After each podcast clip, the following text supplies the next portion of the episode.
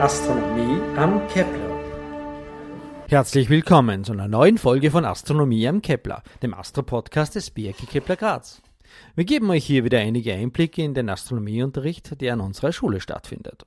Mein Name ist Norbert Steinkellner und mein Team besteht, wie immer, aus den Schülerinnen und Schülern des Mehrschulenkurses Astronomie. Heute sprechen wir einmal nicht direkt über Astronomie, sondern heute wird es um Raumfahrt gehen, und zwar speziell um Raketen. Wir haben einen besonderen Gast, Moritz Mollet, der sich wie kaum ein anderer mit Raketentechnik beschäftigt hat und auch seine vorwissenschaftliche Arbeit darüber geschrieben hat. Er hat letztes Jahr bei uns die Reifeprüfung absolviert und ist unserer Einladung gefolgt, uns einiges über Raketentechnik zu erzählen. Davor gibt es aber wie immer die Antworten auf die Prüfungsfragen vom letzten Mal. Der Vorgang, bei dem man von einem schwarzen Loch in die Länge gezogen wird, das war die Spaghettifizierung, ein sehr anschaulicher Begriff. Was ist jetzt die Quantenverschränkung, war die Frage. Da beschreibt man ein System eigentlich von Teilchen durch eine gemeinsame Wellenfunktion, wobei es doch eher fragwürdig ist, das Ganze einfach so auf ein schwarzes Loch anzuwenden, das ja keine normale Materie darstellt. Und mit welchen Größen beschreibt man ein schwarzes Loch? Das waren nur mehr eigentlich drei physikalische Größen, nämlich die Masse des schwarzen Loches, also wie viel Kilogramm es hat, dann die Ladung des schwarzen Loches, man könnte sagen, wie viel Coulomb, wenn man eine Einheit verwenden möchte, und der Drehimpuls, den ein schwarzes Loch haben kann, der darüber entscheidet, ob man es nun mit dieser Schwarzschildmetrik oder mit der sogenannten Kerr-Metrik beschreiben muss. Soweit die Fragen vom letzten Mal. Und jetzt gehen wir in den Kursraum. So, meine Lieben, wir sind mittlerweile schon bei unserer fünften Folge von Astronomie um Kepler.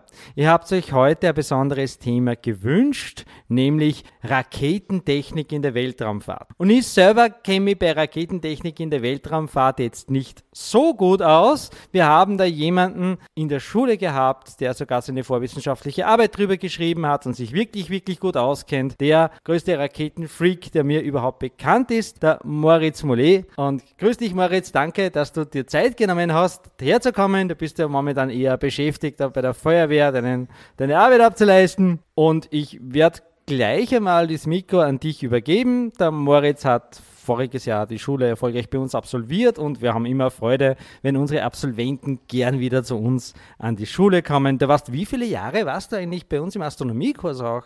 Im Astrokurs war ich dann vier Jahre müssten es gewesen sein, von der vierten bis eben in die achten. Also so richtig ein lang gedienter Asterkursbesucher vom Kepler. Übergebe das Ganze gleich einmal an dich, beziehungsweise an euch. Was wollt ihr denn eigentlich vor allem wissen über Raketen? Haben wir eine besondere Frage dazu von euch? Wie die Triebwerke funktionieren. Triebwerke waren oder sind so ziemlich das, was mich am, am meisten interessiert an den Raketen. Gibt eigentlich unendlich viel, wo man da reingehen kann. Was genau möchtest du denn zu den Triebwerken wissen? Wie, wie generell die Triebwerke funktionieren oder irgendwas genaueres? Zum Beispiel, wie das Raptor Engine von SpaceX funktioniert. Ja, das, äh, du suchst dir ziemlich das komplizierteste Triebwerk, was, was gerade fliegt, aus. Das gefällt mir sehr gut. Na, grundsätzlich einmal, Raketentriebwerke funktionieren mit dem Rückstoßprinzip. Rückstoßprinzip bedeutet einfach, wenn ich irgendwo dagegen drücke, dann drückt das mit der gleichen Kraft gegen mich. Wenn ich irgendwo einen Ball wegwerf, dann werde ich mit der gleichen Kraft zurückgedrückt. Und das nutzen eben Raketentriebwerke. Sie schmeißen ganz viel Gas möglichst schnell in die eine Richtung damit sie sich in die andere Richtung wegdrücken. Hoffentlich ist die Richtung, wo das Gas hingeht, runter und die, die Richtung, wo sie hinfliegen, eher nach oben. Das wäre sonst blöd. Das Ziel ist also, möglichst viel Gas möglichst schnell in eine Richtung zu werfen, quasi. Und die beste Möglichkeit, die man dafür bisher gefunden hat, ist es, Sachen zu verbrennen. Und im Fall vom Raptor-Triebwerk von SpaceX sind das, es sind immer zwei Sachen. Ein Treibstoff und ein Oxidator. Der Treibstoff in dem Fall ist Methan. Der Oxidator ist Sauerstoff. Beide davon sind verflüssigt, wären ja eigentlich normalerweise Gase, damit man ein bisschen mehr, ein bisschen viel mehr davon in die Tanks reinbekommt, macht man die zu Flüssigkeiten. Das kann man machen, indem man sie auf wahnsinnig niedrige Temperaturen runterkühlt und dann werden sie zusammengemischt und verbrannt. Und es gibt verschiedene Möglichkeiten, wie man die zusammenmischt und verbrennt, beziehungsweise wie man sie von diesen Tanks in die Brennkammer bringt. Das ist eigentlich das Hauptproblem. Da ist das, ist das Raptor-Triebwerk die Ausnahme, weil es das auf eine ganz besondere Art und Weise macht. Nämlich gibt es Turbopumpen. Ein Raketentriebwerk verbraucht unglaublich viel Treibstoff pro Sekunde. Viele, viele Liter müssen da pro Sekunde reingepumpt werden. Damit man das hinkriegt, dass man so viel durchpumpt, muss man extrem starke Pumpen einmal antreiben. Und womit macht man das in einem Raketentriebwerk? Mit noch einem Raketentriebwerk, natürlich. Mehr Triebwerke sind immer besser. Deswegen hat man quasi ein kleineres Triebwerk im Triebwerk, um das Triebwerk zu betreiben. Na, also man verbrennt eine kleine Menge von Treibstoff und Oxidator, um die Pumpen anzutreiben. Das heißt Full Flow Staged Combustion Cycle. So nennt sich das ganze Ding. Äh, und das ist einfach die Art und Weise, wie die Treibstoffe und Oxidatoren in dieser kleinen Brennkammer verbrannt werden um sich dann in die Hauptbrennkammer zu drücken. Und beim Raptor-Triebwerk passiert das folgendermaßen. Es wird der gesamte Treibstoff in eine Brennkammer geleitet mit einem kleinen Teil vom Oxidator. In einer zweiten Brennkammer wird ein kleiner Teil vom Treibstoff mit dem restlichen Oxidator vorverbrannt. Das betreibt die Pumpen. Und dann haben wir eigentlich schon zwei Gase, nämlich die Verbrennungsgase quasi von diesen zwei Vorbrennern. Da, wo viel Treibstoff und nur ein bisschen Oxidator dazukommt, das ist natürlich treibstoffreich, weil nicht der ganze Treibstoff verbrennen kann. Und in der oxidatorreichen Seite, da ist eben dann gar kein Treibstoff mehr, aber noch viel von dem Sauerstoff. Und diese Verbrennungsgase werden dann in die Hauptbrennkammer geleitet. Dadurch, dass das Gase sind, vermischen sie sich dann besser und verbrennen dadurch einfach wahnsinnig effizient. Und deswegen ist das Raptor-Triebwerk so wahnsinnig effizient, aber auch unglaublich kompliziert, weil wir eben diese zwei Vorbrenner haben, die beide eigene Probleme haben. Zum Beispiel die sauerstoffreiche Seite muss unglaublich hohe Temperaturen aushalten und die treibstoffreiche Seite, da muss man aufpassen, dass diese Verbrennungsgas die kleinen Einspritzdüsen nicht verstopfen. Deswegen verwendet das Raptor-Triebwerk zum Beispiel auch Methan und nicht andere Treibstoffe. Und das macht es eben so unglaublich effizient, aber auch so wahnsinnig kompliziert. Eine Frage noch dazu, das nennt sich dann gestufte Verbrennung, oder? Genau, also ich habe vorher eben den Full Flow Staged Combustion Cycle verwendet. Das ist die englische Bezeichnung dafür, aber richtig. Ja, David, bitte. Ähm, mir sagen jetzt diese Begriffe, die ich da jetzt gehört habe bei dieser Erklärung, nicht wirklich viel. Können Sie das bitte noch einmal erklären, wie das für uns heißt, weil wir haben jetzt alle noch nicht so lange Physik. Es geht um eine Verbrennung eigentlich um eine Explosion, oder? Können wir sagen, es ist Verbrennung und Explosion ist ziemlich was ähnliches, nicht ganz das gleiche, aber eigentlich ist der einzige Unterschied, korrigiere mich, dass eine Explosion ganz, ganz schnell funktioniert. Also Explosion ist einfach eine wahnsinnig schnell ablaufende Verbrennung. Verbrennung bedeutet im Grunde, dass sich irgendein Stoff mit Sauerstoff verbindet, mit Oxygen im Fachbegriff. Eine Verbindung von zum Beispiel Kohlenstoff mit Sauerstoff ist dann eine Verbrennung. Wenn sich solche Sachen mit Sauerstoff verbinden, Sauerstoff ist ein wahnsinnig aggressives Gas, dann heißt das immer, dass dabei viel Energie frei wird. Manchmal wird die Energie langsam frei. Wenn ein Holzscheitel brennt, wenn man ein Feuer hat, ein Lagerfeuer, dann brennt das eben so dahin. Das gibt ganz schön viel Energie ab, aber über lange Zeiträume. Damit können wir keine Rakete antreiben. Damit können wir eine Wohnung heizen oder unser Würstel grillen, aber keine Rakete antreiben. Da braucht man irgendetwas, was sich ganz schnell mit Sauerstoff verbindet. Durch das Verbinden eines Stoffes mit Sauerstoff entsteht ganz viel Hitze. Hitze bedeutet aber, dass sich dann das Gas, das dabei entsteht, ausdehnt. Das braucht mehr Platz. Wenn das plötzlich viel mehr Platz braucht, muss irgendwo raus bei der Rakete und schießt dem da raus, wo offen ist, bei der Öffnung hinten bei der Rakete und zack, habe ich einen Schub, habe ich diesen Rückstoß. Das ist das Grundprinzip, warum ich mit einer solchen explosiven Verbrennung dann so einen Schub bekomme. Und Oxidator heißt eben ein Stoff, wenn er dazu, äh, wenn es eben der Sauerstoff enthält zumindest. Entweder ist es Sauerstoff, gibt es was anderes auch? Stoffe, die Sauerstoff nur enthalten und als Oxidator verwendet werden? Ja, gibt viele verschiedene, können flüssig sein, fest sein, zum Beispiel bei den Festbrennstofftriebwerken, die beim Space Shuttle außen sind, die zwei großen.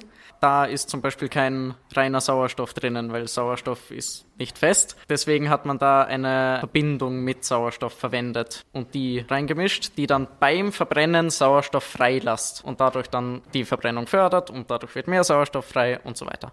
Und mit was ist der Sauerstoff dann verbunden? Gibt's auch wieder verschiedene Treibstoffe. Oder Ja, bleiben wir mal beim Raptor. Da haben wir Methan. Methan enthält ein Teilchen Kohlenstoff und vier Teilchen Wasserstoff, CH4. Und fertig. Und das reagiert dann zu Wasser und CO2. Das heißt, es kommt unten einfach nur Wasser raus und CO2. Genau, weil CH4, das sind diese chemischen Formeln, die habt ihr noch nicht gemacht. H2O kennt ihr aber alle, oder? Das habt ihr schon einmal gehört. Das heißt, in so einem Wasser sind zwei Teile Wasserstoff drin, das ist das H, Hydrogen, und ein Teil O. O ist das Oxygen, das ist der Sauerstoff. Und wenn ich erst etwas habe, wo nur der Wasserstoff drin ist, so wie in dem Tan, CH4, vor allem Wasserstoff, und dann habe ich irgendwas, wo der Sauerstoff zwar drinnen ist, aber leicht rauskommt, wenn ich das zusammenbringe, dann reagiert der Sauerstoff mit dem Wasserstoff und zack, ich kriege Wasser plus jede Menge Energie. Und ich glaube, wenn man nur Sauerstoff und Wasserstoff verwendet, dann hat man so ziemlich die stärkste Reaktion, da ist dieser Irrtum. Na, das stimmt schon. Sauerstoff und Wasserstoff, das sind eigentlich die effizientesten chemischen Triebwerke, die man gerade baut. Es hat einmal Experimente gegeben mit Fluor und sonst irgendwelchen Chemikalien, wo aber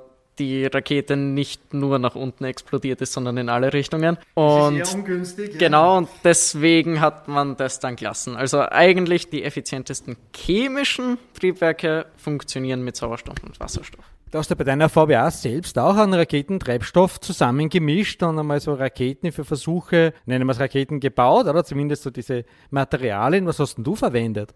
Ich habe einfach Schwarzpulver verwendet und dann einige Sachen dazu gemischt, unter anderem zum Beispiel Borax, wo eben viel Sauerstoff drinnen ist. War zwar bei der VWA, hat ein bisschen ein, einen, eine andere Wirkung gehabt als gedacht, aber die Idee wäre gewesen, weil dort viel Sauerstoff drinnen ist, dass dann die, Ver, die Verbrennung dadurch verstärkt wird. Und was ist wirklich passiert? Äh, sie ist halb so stark und doppelt so lang geworden. Weniger Schub bekommen oder Der, länger, der, oder? Sch- der Schub war, war gleich, weil die, die Kraft war eben halb so lang, aber die, die Zeit doppelt so lang. Deswegen ist sich das genau wieder, ist genau aufs Gleiche rauskommen eigentlich. Wenn ich die Materialien, die du da verwendet hast, einkaufen würde, werde ich dann in Handschellen abgeführt oder kriegt man sowas frei erhältlich? Äh, also ich habe die, die Sachen aus unserem Chemiesaal verwendet, aber es wäre jetzt nicht so das Problem, das einzukaufen. Also das kann man einfach, man, man kann sich seinen Raketentreibstoff zur Not selbst zusammenbasteln. Wäre kein Ding. Ja, weil, weil du lachst wegen einem Schwarzpulver, ich sehe dich gerade lachen. Äh, Schwarzpulver ist totaler üblicher Raketentreibstoff, nämlich für Raketen, die ihr vielleicht alle zum Jahreswechsel verwendet habt. Unsere Feuerwerksraketen, die haben oft solche Schwarzpulvermischungen als Antrieb. Es ist billig und halbwegs sicher. Ja, bei manchen weniger, gibt ja immer wieder Unfälle, aber das Kabinen ist nichts überzeugt von der Sicherheit von Schwarzpulverraketen. Wir haben schon immer Verletzungen da, ja. Also. Jedes Jahr zu Silvester, aber so im Großen und Ganzen, das ist, das ist handhabbar. So, der Lukas hat was. Und zwar, warum haben die Sowjets keine Feststoffbooster verwendet? Gut, das ist jetzt was sehr Spezielles. Haben sie, nur eben deutlich weniger als, als die USA. Aber wenn wir zum Beispiel die, das sowjetische Space Shuttle quasi anschauen, Uran sagt vielleicht ein paar was, die haben genauso seitlich große, große Feststoffbooster verwendet, nur eben nicht so viel wie die USA. Warum genau sie eher die Flüssigtreibstofftriebwerke verwendet haben, das weiß ich nicht so genau. Müsste müsst ich mir ein bisschen anschauen. Aber ich könnte mir vorstellen, dass es einfach wegen den Ressourcen ist, die im jeweiligen Land verfügbar sind.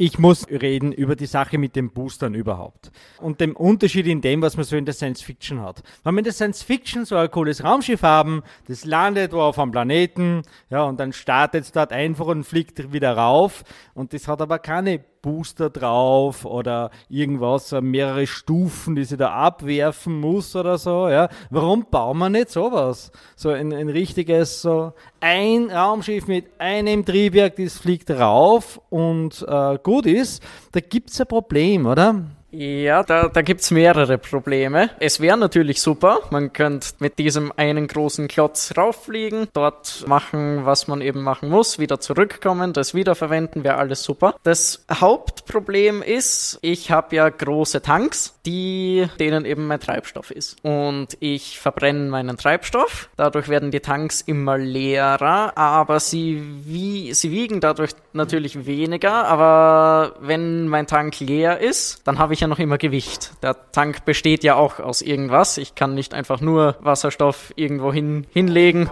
genau, irgendwo hinschütten und sagen, der kommt, der fliegt jetzt mit, sondern man braucht dafür ziemlich schwere Tanks. Die müssen eben gut isoliert sein, wenn die Treibstoffe gekühlt sind, sollten auch viel Druck aushalten. Dadurch nimmt man dann, würde man, wenn man so einen Klotz, eine, eine riesige Rakete bauen würde, nimmt man sehr viel Gewicht mit, was eigentlich keinen Nutzen mehr hat, weil ein leerer Tank bringt mir nichts mehr. Und deswegen haben die meisten Raketen Stufen, bei denen eben die, die ganze leere Masse äh, abgeworfen wird die dann einfach zurück zur Erde wieder runterfällt, weil braucht man nicht. Dadurch wird meine Rakete leichter und die gleiche Kraft resultiert halt darin, dass meine Rakete schneller wird, als wenn ich diese Tanks noch dabei hätte. Was auch noch ein Problem ist, ist die Atmosphäre, beziehungsweise eben nicht, wenn wir dann im Weltall sind. Nämlich sind Triebwerke müssen für einen gewissen Atmosphärenbereich quasi ausgelegt sein. Der Luftdruck drückt nämlich die Gase, die aus der Rakete rauskommen, zusammen. Das macht im ersten Moment vielleicht einmal keinen Sinn, weil man denkt, die Atmosphäre da, die wird bei so viel Druck, was aus einem Raketentriebwerk rauskommt, nichts mehr machen können. Aber das, was unten rauskommt, hat tatsächlich sehr wenig Druck. Der ganze Druck ist im Triebwerk, in der Brennkammer. Und wenn man sich so ein Raketentriebwerk anschaut, wird man wahrscheinlich sehen, es hat oben so ein, eben die Brennkammer, äh, so ein zylindrisches Ding. Dann wird's klein und dann wieder größer. Und was die spezielle Form macht, ist, dass der ganze Druck der im, in der Brennkammer ist, dass der Druck sinkt, aber die Geschwindigkeit von dem Gas dafür steigt. Äh, die ganzen mehrere hundert Bar, die dort drinnen sind, werden in Geschwindigkeit konvertiert, weil Druck bringt mir nichts bei meinem Gas. Ich brauche Geschwindigkeit, wenn ich dieses Gas aus der Rakete hinauswerfe. Und Deshalb drückt die Atmosphäre mein Gas zusammen. Wenn ich jetzt ein Triebwerk baue, das ein, eine sehr große Schubdüse hat, dann kann es sein, dass mein Gas so weit zusammengedrückt wird, dass es sich abtrennt von der, äh, von der Schubdüse und dann habe ich Vibrationen, die das ganze Triebwerk zerstören können. Und es wird ineffizienter, will man nicht haben. Man kann das Gegenteil machen, dass, dass ich meinen, das Gas mit sehr viel Druck noch immer hinausschieße, aber dann verliere ich natürlich auch wieder Effizienz, weil ich eben den Druck, der rauskommt aus dem Triebwerk, nicht in Geschwindigkeit umwandeln kann. Deswegen sind, äh, wird man wahrscheinlich auch sehen, Triebwerke, die in der ersten Stufe sind, die Düsen sind deutlich kürzer und kleiner als von denen, die in der zweiten oder manchmal auch dritten Stufe sind. Zum Beispiel, wenn man sich von SpaceX wieder die Falcon 9 Rakete anschaut, hat sie in der ersten Stufe unten neun Triebwerke und in der zweiten das gleiche Triebwerk, nur mit einer anderen Schubdüse. Die ist nämlich länger und größer, aber davon passt nur mehr eine hinein. Deswegen erste Stufe 9, zweite Stufe Nummer eines. Das ist der Unterschied. Die von der ersten Stufe sind eben effizient im Bereich mit atmosphärischem Druck, mit relativ hohem Druck und die von der zweiten Stufe mit im niedrigen Druck beziehungsweise fast ohne Druck im Weltall. Und das sieht man wahrscheinlich auch sehr gut, wenn man schon einmal einen Raketenstart mitverfolgt hat, dass die, das Gas, was rauskommt, sich je höher die Rakete fliegt, immer weiter ausdehnt. Das ist eben, weil die Rakete dafür gebaut ist, dass das Gas ziemlich gerade nach unten geht am Anfang und je mehr der Luftdruck sinkt, desto weiter kann das Gas nach außen drücken. Und das Ganze, was nach außen geht, geht nicht nach oben. Dadurch werden sie eben auch wieder ineffizient. Nach unten, nicht nach oben. Genau, das Gas geht dann, dann zur Seite und nicht mehr nach unten. Dadurch geht die Rakete nicht mehr so stark nach oben. Okay, jetzt ist endlich für mich geklärt. Bei den Raketenstarts vom, vom Starship ist mir das so aufgefallen, dass am Anfang diese Unmengen an Düsen zu sehen sind und ob der, bei der zweiten Stufe dann nochmal ganz wenige. Also die Triebwerke sind dann eigentlich gleich, nur eben viel, viel weniger Düsen praktisch, durch die das Ganze dann ausgestoßen wird. Nein, das habe ich jetzt nicht richtig verstanden. Äh, es kommt drauf an. Also SpaceX zum Beispiel verwendet Haupt- oder verwendet eigentlich immer nur die gleichen Triebwerke, nur mit anderen Schubdüsen. Es gibt aber auch andere, ganz andere Triebwerke für die zweite Stufe. Die brauchen nämlich deutlich weniger Schub. Die haben mehr Zeit, können dadurch effizienter gebaut werden und so weiter. Ah, der Corbinian zeigt da auf, der kann was dazu sagen. SpaceX tut seine Falcon 9 Booster ja recovern, also wieder landen, meistens auf einem Drone-Chip im Ozean. Und die machen das so, dass die Booster einfach nochmal abgebremst werden, dass sie einfach den Wiedereintritt nicht so schnell haben, dass es nicht so warm wird. Also die haben einen Re-Entry-Burn, der bremst es nochmal ab und dann fallen sie einfach runter und machen dann noch einen Landing-Burn und landen dann einfach auf ihren vier Beinen. Du hast ja auch ziemlich damit beschäftigt, oder? Das klingt so. Bist du auch so ein bisschen ein SpaceX-Fan? Ja, kann man so sagen. Eine Frage von Felix. Äh, was für, äh, verwendet man spezielle Triebwerke für Vertical Start and Landing Raumschiffe oder einfach irgendwelche normalen? Ähm, hilf mir weiter. Vertical Start and Landing Raumschiffe, haben wir gerade sowas in Betrieb? Äh, das weiß ich nicht so genau, aber das sind einfach Raumschiffe, die senkrecht starten und auch wieder senkrecht landen können. Okay. Also so wie ähm, diese Senkrechtstarter bei den Flugzeugen. Moritz, weißt du was? Haben wir sowas auch bei Raumschiffen? Also grundsätzlich starten alle Raumschiffe nach oben gerade. Das Space Shuttle war so halb eine Ausnahme. Gestartet ist es ja noch immer gerade nach oben. Gelandet halt dann wieder vertikal mehr oder weniger gerade nach oben. Zum Landen ist es dann einfach wieder nach unten, äh, hat es eben seine Flügel verwendet zum Gleiten. Aber dann bekommt es den neuen Tank, die neuen Booster und wird eben wieder aufgerichtet. Deswegen, also eigentlich starten alle, alle Raketen nur senkrecht nach oben. Ja, das wäre ja logisch jetzt. Ich glaube aber, es geht ums Landen eher, oder? Wie kommt denn das Zeug runter, wenn es nicht runterfliegen kann? Beim Space Shuttle, es ist ja dann wie ein Flugzeug heruntergekommen und auf einer Landepiste gelandet. Jetzt SpaceX zum Beispiel betreibt eine Wiederverwendung, Wiederverwertung. Das heißt, das Zeug muss irgendwie heil herunterkommen. Wie landen die ihre Teile, ihre Booster, ihre Raumschiffteile wieder, damit sie die dann wieder verwenden können? Äh, viel wird mit Fallschirmen gemacht. Nach, bei, be, besonders bei bemannten Missionen. Diese Raumkapseln, da, die werden eigentlich immer nur mit Fallschirmen abgebremst. Wo das nicht möglich ist, am Mars zum Beispiel, bräuchte man extrem große Fallschirme, damit man sicher landen kann. Sie werden noch immer verwendet zum langsamer werden, aber man braucht dann eben wie SpaceX verwendet auch Raketentriebwerke zum Landen. Das ist eben deutlich komplizierter als einen Fallschirm raus, rauszuschießen, obwohl einen Fallschirm bei den Geschwindigkeiten zu verwenden auch wieder ein ganz anderes Gebiet ist. Das meine ich mit es gibt bei Raketen tausende Sachen, mit denen man sich beschäftigen kann. Die Materialien, wie wir vorher kurz besprochen haben, da kann man sicher auch Jahre damit verbringen, darüber zu lernen. Und Bremsen, Fallschirme, das Ganze auch. Damit kenne ich mich eben nicht so aus. Aber Fallschirme sind zumindest auf der Erde eigentlich das, Haupt, das Hauptgerät um wieder zu landen. Ja, bei anderen Planeten wird es ja deutlich schwieriger, wenn man Mars mit Fallschirm landen möchte, da werden sie auch verwendet zum Teil. Nur hat der Mars eine viel, viel, viel dünnere Atmosphäre wie die Erde. Ich glaube 8 Millibar. 8 Millibar, das ist 8 Tausendstel von der Dichte der Erdatmosphäre, vom Druck der Erdatmosphäre.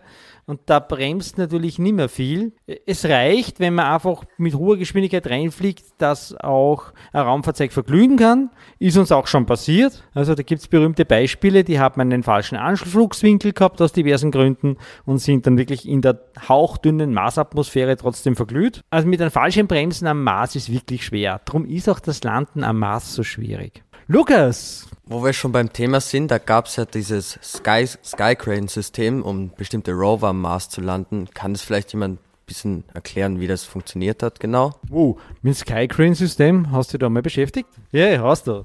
Äh, also Skycrane generell ist, hat zumindest so funktioniert. Man hat zuerst einen Fallschirm genommen, um das Ganze ein bisschen abzubremsen. Reicht aber nicht, damit man sicher landen kann damit. Und deswegen wird dann eben dieser Skycrane verwendet. Das sind in, je nachdem, wie man ihn baut, aber meistens vier Raketentriebwerke, die eben äh, das Ganze bremsen.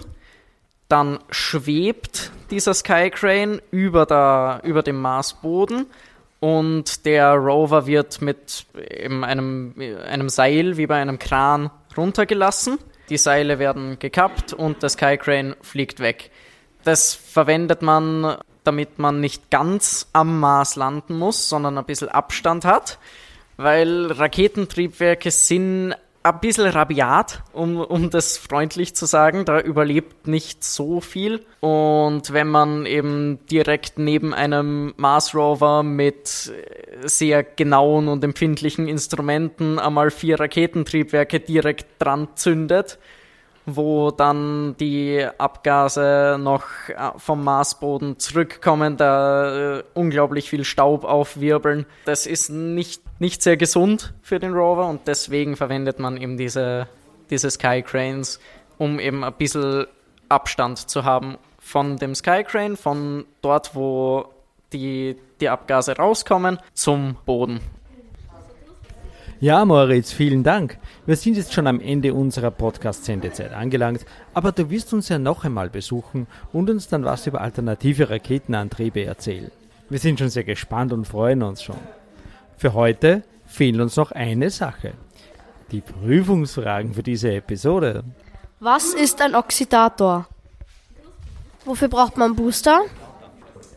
Was ist ein Skycrane? Ja, und das war sie jetzt, die fünfte Folge von Astronomie im Kepler.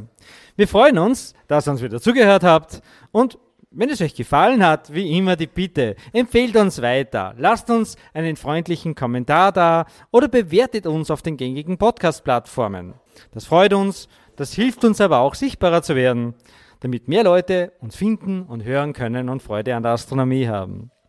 Wir sind immer noch überall zu hören, wo es Podcasts gibt. Weiteres Material zu den Themen unserer Folgen findet ihr auch wieder zu dieser Folge auf www.keplersternwarte.at unter dem Menütitel Podcast und Kommentare, Fragen und gerne auch Themenwünsche könnt ihr uns schicken via E-Mail und zwar an keplersternwarte@gmail.com. Und damit bis zum nächsten Mal bei Astronomie am Kepler!